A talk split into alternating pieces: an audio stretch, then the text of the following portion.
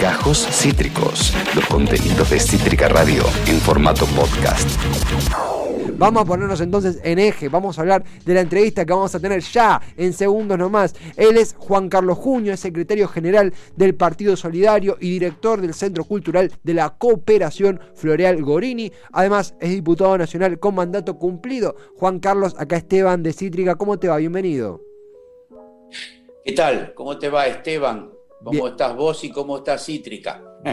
Bien, Cítrica está bárbara, estamos acá en este día loco de conexiones, pero por suerte un re lindo ambiente arrancando, arrancando la semana. Viste que se, han caído las redes, se han caído las redes. Ajá. Así que estamos piloteándolo, pero, pero con gusto. Juan Carlos, vos cómo...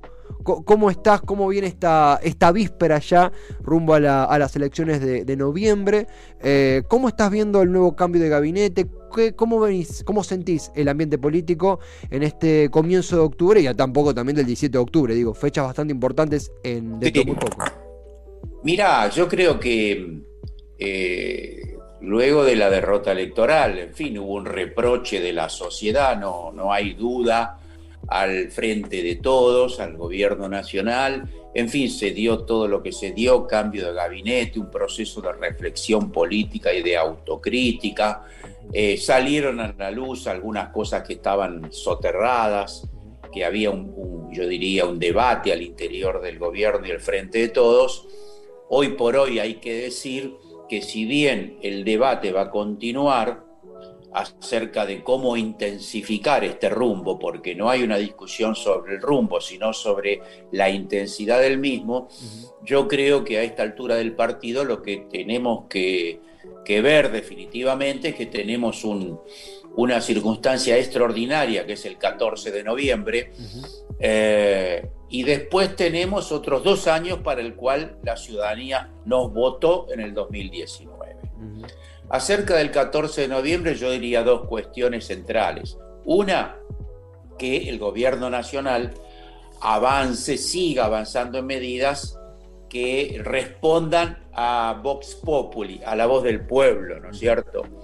Eh, fundamentalmente hacia los sectores más vulnerables, que yo creo que se hizo mucho, sería injusto que no sea así, pero que no alcanzó, y entonces hay que asignar más recursos hacia hacia esos sectores, también hacia las clases medias, más que nada las clases medias más bajas, que son millones de argentinos y de Argentina. En fin, mucho más Estado aún este, para atender las necesidades todavía insatisfechas de la, catástrofe social del macrismo y la, y la de la peste. Eh, y la otra cuestión central es que yo creo que subestimamos un poco eh, la situación y que no hubo una potencia militante como puede haberla. En las elecciones del 12 de septiembre, yo diría la militancia política, social, cultural, que puede ser enorme, sindical, de todo tipo, creo que no estuvo a la altura.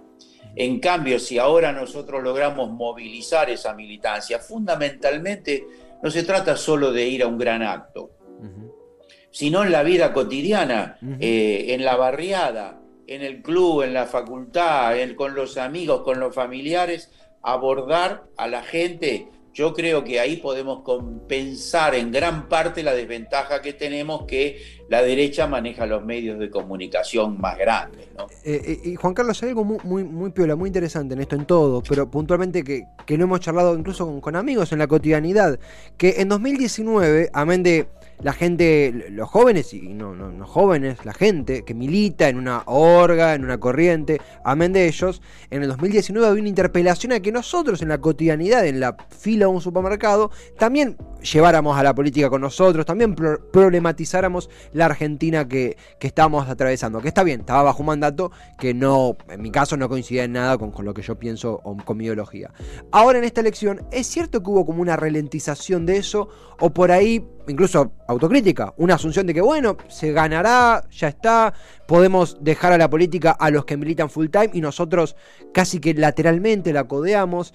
Eh, yo sentí que faltó eso. ¿Lo ves para ese lado vos? ¿Cómo viste esa relación? Yo lo veo, creo que hubo, cuando digo subestimación, yo creo que hubo un error de diagnóstico. Yo mismo, mm. yo te digo que soy un militante desde hace este, siglos y siglos. este, soy militante desde jovencito. Y, la verdad que no creí que íbamos a tener este resultado, Esteban. Era más optimista. Por lo tanto, ese error de diagnóstico quizás debilitó la intensidad de la, de la, del compromiso político y de la militancia política. No es una cuestión, en este caso, la militancia de carácter testimonial o simbólico, que siempre lo es, sino que creo que nosotros podemos mover millones de militantes para incrementar el contacto con millones de ciudadanas y ciudadanos, convocarlos a que vayan a votar y que nos voten a nosotros. Por eso le asigno una gran importancia. No es una cuestión simbólica, es una cuestión material de poner a todo el mundo a la calle, en todos lados, a convencer eh, a, que, a que vayan a votar. Hay que advertir del peligro de la derecha. Esta es una derecha que cada vez compite más para ver quién es más de derecha y quién es más de ultraderecha. Mm, mm. Juan Carlos. E incluso mm se proponen convencer a la sociedad de que hay que ir a, terminar con las conquistas sociales como la flexibilidad laboral, inventan que va a haber fraude porque se ve que temen que nosotros mejoremos la, la, elección. Mm. Este, el Tribunal Supremo de la Ciudad de Buenos Aires, en un verdadero alzamiento jurídico contra las instituciones, se abroga derechos para la impunidad de Mauricio Macri en el tema del correo. Entonces, también hay que advertir a la gente que aquí hay un peligro muy grande, no es joda. Eh. Mm. Y, Juan Carlos, también en ese sentido, ¿no? Mencionando el rol de la oposición, eh, uno de los, de los eh, trasfondos de la charla también era, vos fuiste diputado nacional, bueno, hoy mandato cumplido, y era este comentario de María Eugenia Vidal, algunos dicen más apelando a la especulación política que una maniobra en sí, de presidir la Cámara de Diputados en caso de conservarse, de, lograr la primera mayoría. Eh, vos como ex diputado, ¿qué balance haces de esta, eh, de esta observación, de este dicho de Vidal, mejor dicho? Y más allá de eso, ¿qué significaría una presidencia de la Cámara de Diputados en manos de la oposición? ¿Vos cómo, cómo te sentís al respecto? Yo creo que no es un problema solo de Vidal, es de Vidal, los, Rodríguez Larreta, Bullrich, Macri, porque los matices entre ellos son circunstanciales y de formato, no son de fondo. De fondo todos piensan igual y tienen el mismo objetivo político que es la recuperación del gobierno para la derecha, para la derecha argentina y para la derecha internacional. Digo internacional porque ellos están viendo que Lula es muy probable que gane en Brasil, que entonces con México, Brasil, la Argentina y los otros procesos habría un cambio copernicano en el continente. Por eso lo que está en juego eh, aquí, eh, aquí es mucho. La tradición política ha señalado siempre, con alguna excepción, pero que eh, el, voto al presidente de la nación tiene que tener quien gobierna la Cámara de Diputados y la Cámara de las Presidencias. ¿Por qué? Porque por muchas razones, pero esencialmente porque está el tema de la sucesión presidencial, ya que el presidente o la presidenta de diputados es el tercero en la sucesión presidencial. Entonces, la tradición democrática argentina siempre ha respetado eh, ese valor. Aquí lo que hay, vuelvo, es una intención, se pelean para ver quién es más de derecha, para ver quién es un tema electoralista, mm. para ver quién gana más votos contra mi ley. Pero en el medio, en el medio, dejan a Girones el espíritu democrático que tiene que, que haber en una democracia de división de poderes en lo que hay tradiciones políticas que establecen ciertos límites democráticos como este. Por lo tanto, están dispuestos, eh, pareciera que están dispuestos a todo en función de lograr el objetivo de abatir al gobierno, al gobierno popular. ¿no? Así que yo creo que es una cuestión no solo oportunista por razones electorales, sino que además forma parte de ese esquema de derechización con lo de la flexibilización laboral, con que con que va, eh, va a haber fraude, con lo de el Tribunal Superior de la Capital Federal, en fin, todo eso muestra que hay un verdadero proceso no diría de derechización, de ultraderechización, porque para mí el PRO y Juntos son una fuerza de derecha. Ahora están tironeados por la ultraderecha y ellos ceden en ese sentido. Por eso lo de palomas y halcones creo que mm. es un sofisma. Hmm. No hay tal cosa. Sí, eh, eh, eh, también la expresión halcones y palomas, siempre que es mencionada, cada vez, que, cada vez pierde más peso porque es, bueno, quedan, quedan muchos halcones y pocas palomas en el mapa. Eh, Juan Carlos, estamos en comunicación con Juan Carlos Juño, secretario general del Partido Solidario. Siempre estas, estas charlas que podemos tocar un mosaico de temas. Mencionabas el factor Milei, que sí, que ilvana, que, que tironea a Juntos, de por sí una fuerza derecha, más hacia la derecha, este, este casting por quién es el próximo líder de la derecha nacional, que, muchas veces es motorizado por los dichos de Milei. Y una cosa que mucho conversamos acá, que, intentamos entender y que intentamos incluso quitarnos los propios prejuicios, es la elección de Milei en, en algunos barrios de, eh, de, recursos limitados o que antes apoyaban más en otro ángulo, ¿no? Al, al, peronismo y fueron mutando, eh, un poco eh, de lo que reflejaba la elección en Cava. ¿Qué, ¿Qué, lectura haces de esto? ¿Tenés alguna opinión al respecto? ¿Cómo viste esa performance en algunos sitios específicos de Javier Milei? Vos te referís en algunos lugares populares, ¿no es mm, cierto? Claro, sí. uno diría que si hay un voto a la derecha o a la ultraderecha en Recoleta o en Belgrano R, es lógico que ese núcleo de ricos, de oligarcas, siempre hubo, hubo anidó ahí la derecha, ¿no? Pero efectivamente hay sectores populares y yo creo que eso está ligado a una fuerte prédica de la prensa de derecha, de vaciamiento de la política, de, que, de generar desconfianza en la política, desconfianza en los políticos y las políticas y generar una suerte de vaciamiento ideológico en la cabeza, en la mente, en el corazón de muchas personas. Y una vez que estás vaciado, porque estás escéptico y vaciado, entonces avanzan con ideas desesperadas. Estamos hablando también de núcleos sociales que tienen una situación ya hace mucho tiempo comprometida económicamente, su vida, la de sus hijos, y si a eso le unís cierto rencor y, y, producto del vaciamiento contra la política, entonces creo que hay un espacio ideológico para que penetren ideas fascistas, como son las ideas de Milley, ¿no es cierto? Y todo toda esa, digamos, figura que eh, resulta payasesca, grotesca, sin embargo, todo eso forma parte de una teatralización para eh, contactar con ese sentimiento de, de, bronca y odio a la política que ellos mismos, ellos mismos generaron y que ahora medran con eso, con, con eso que ellos generaron. ¿no? O sea, hay un problema, hay un peligro este, y nosotros tenemos que disputar esa parte de la sociedad popular este, con estos sectores de derecha. No, no, yo diría, este, no aceptar, no allanarnos a que esto es inevitable porque mm. no lo es.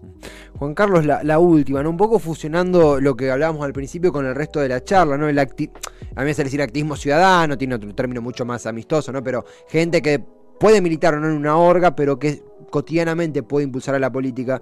En este caso, eh, tanto en Villortúzar como en Colegiales el fin de semana, hubo diferentes movilizaciones o, actos de vecinos y vecinas en contra de los negocios inmobiliarios de la reta, que van desde, mediante construcción de torres, tapar parques, oculta, eh, no, eh, favorecer la especulación inmobiliaria y un sinfín de maniobras que debilitan la calidad de vida en la ciudad de Buenos Aires. ¿Cómo observás estos, estos focos que está viendo de vecinos indignados con, con ese eje de la reta? ¿Crees que puede ser alguna potencia para algo más? ¿Cómo ves estas movidas que de nuevo el fin de semana tuvieron lugar en colegiales, en Villortúzar y que cada vez son más los barrios que concientizan sobre el rol de la inmobiliaria en el gobierno de la reta? Sí, yo creo que hay un crecimiento del rechazo, de la resistencia de la, la ciudadanía porteña a esta situación realmente avasallante de, constructiva de edificios, arrasando las identidades barriales, arrasando casas históricas, mm, eh, siguiendo eliminando la posibilidad de tener barrios con identidad, barrios con luz, con aire, con verde, eh, en fin, eh, donde puede haber una, incluso una sociabilidad barrial que forma parte de, nuestra historia. Eh, hay un tejido social barrial junto con el club, junto con la plaza, este, con la escuela pública. Y todo esto eh, es el negocio avasallando todo ese tejido social y cultural.